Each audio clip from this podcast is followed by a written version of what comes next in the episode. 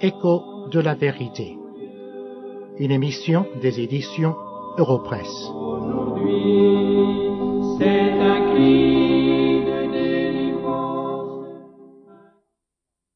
Lisons ensemble dans l'Évangile de Marc, le premier chapitre, et à partir du verset 21.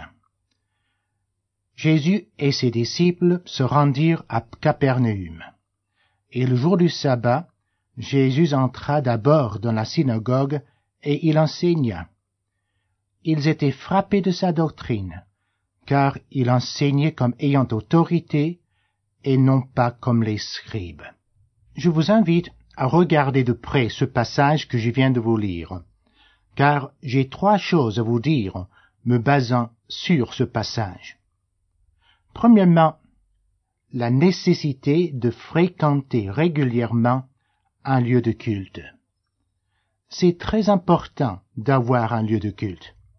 Et je vous donnerai quatre raisons pour le faire. Premièrement, l'exemple de Christ lui-même. Et nous le voyons dans ce passage que je viens de lire. Le Seigneur arrive dans une ville qu'il ne connaissait pas bien, la ville de Capernaum. Et là, dans cette ville, une ville nouvelle, il cherche le lieu de culte qui était la synagogue, et il y va, avec ses disciples, le jour du sabbat. Nous aussi, nous devons suivre l'exemple du Seigneur et aller régulièrement dans un lieu de culte. Oh, je sais bien que nous pouvons trouver des excuses. Les uns disent, Oh, vous savez, les églises ne sont pas parfaites, ce n'est pas la peine d'y aller. Mais remarquez, la synagogue non plus n'était pas parfaite. Et à plusieurs reprises, nous voyons que les gens de la synagogue ont rejeté entièrement le message que le Seigneur Jésus leur avait présenté dans leur synagogue. Non, les gens de la synagogue n'étaient pas parfaits, et pourtant le Seigneur y allait chaque fois qu'il en avait l'occasion. Nous aussi nous devons suivre son exemple. Mais vous pouvez dire aussi, mais je n'ai pas le temps. Pensez-vous que le Seigneur avait le temps? Il n'avait que trois ans et demi de ministère, et pendant ce temps, il avait douze disciples à former, il avait un message à présenter au pays et même au monde tout entier. Avait-il le temps pour le faire? Pourtant, il a pris le temps pour le faire. Il y a vingt-quatre heures par jour pour chacun de nous. Ce qui compte, c'est ce que nous en faisons avec ces vingt-quatre heures. La deuxième raison que je vous donne pour vous encourager à fréquenter régulièrement un lieu de culte, c'est l'exemple que nous avons des apôtres et de l'Église primitive. Nous voyons dans les actes des apôtres que partout où ils allaient, des disciples sont allés dans un lieu de culte. Une troisième raison pour fréquenter un lieu de culte, le dimanche, qui est notre jour où les églises se rassemblent, c'est parce que c'est le jour de la résurrection du Seigneur Jésus, et nous voulons le célébrer. Cet événement si important dans toute l'histoire du monde et de l'Église, Jésus-Christ est ressuscité des morts, et nous voulons le célébrer une fois par semaine, et cela c'est le premier jour de la semaine, le dimanche. Mais il y a une quatrième raison pourquoi nous devons fréquenter régulièrement un lieu de culte. Et c'est peut-être la raison la plus importante. C'est parce que le Seigneur nous ordonne de le faire. Il y a dans la Bible, dans l'Épître aux Hébreux, le chapitre 10 et le verset 25, un verset qui nous dit ceci.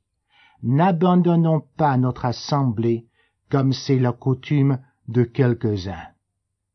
Nous ne devons pas abandonner l'assemblée des enfants de Dieu dans l'Église, le lieu de culte, le premier jour de la semaine.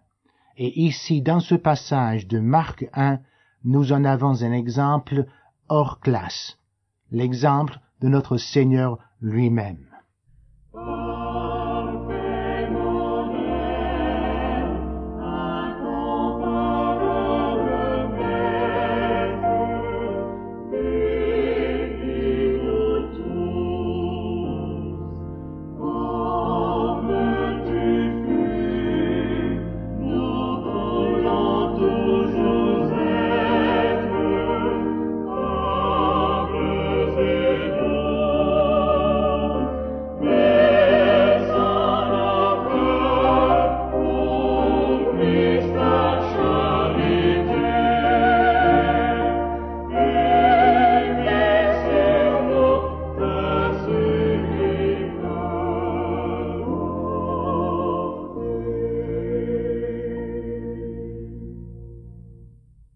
Deuxièmement, que faut-il chercher dans un lieu de culte? Le verset 22 de Marc chapitre 1 nous donne la réponse à cette question.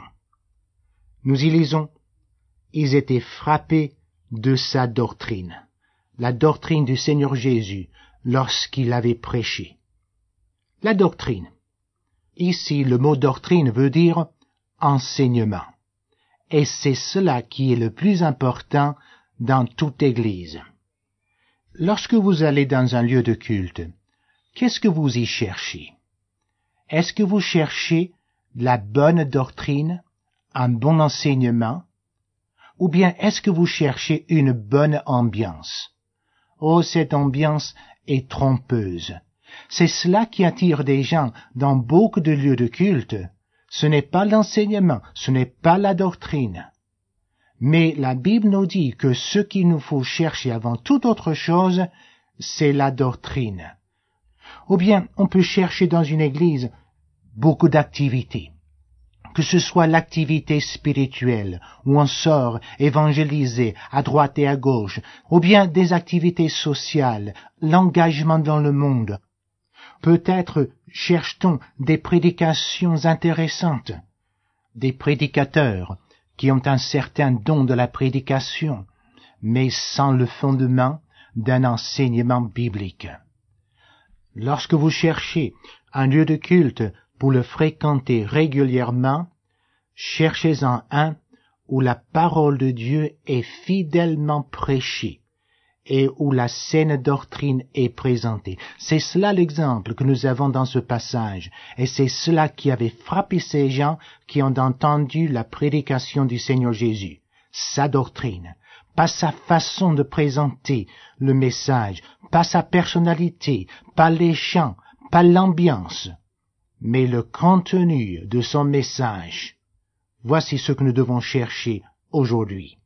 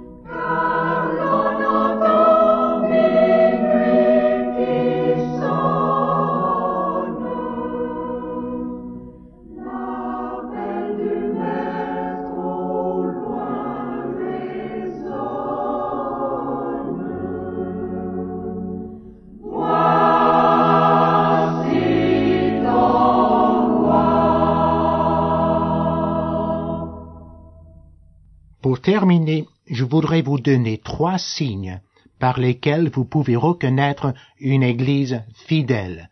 Une Église fidèle est premièrement une Église où Jésus-Christ est central. Ah mais vous dites, c'est évident. Jésus-Christ est toujours central dans les églises. Non, ce n'est pas le cas. Comme je vous ai dit il y a quelques instants, c'est fréquemment le prédicateur qui est central, sa personnalité, ses dons de prédication, ou bien le chant, les talents des gens. Non, Jésus-Christ et lui seul doit être central. Dans d'autres églises, c'est fréquemment le Saint-Esprit qui est central, et méfiez-vous de cela aussi, car le Saint-Esprit ne prendra jamais la place de Jésus-Christ.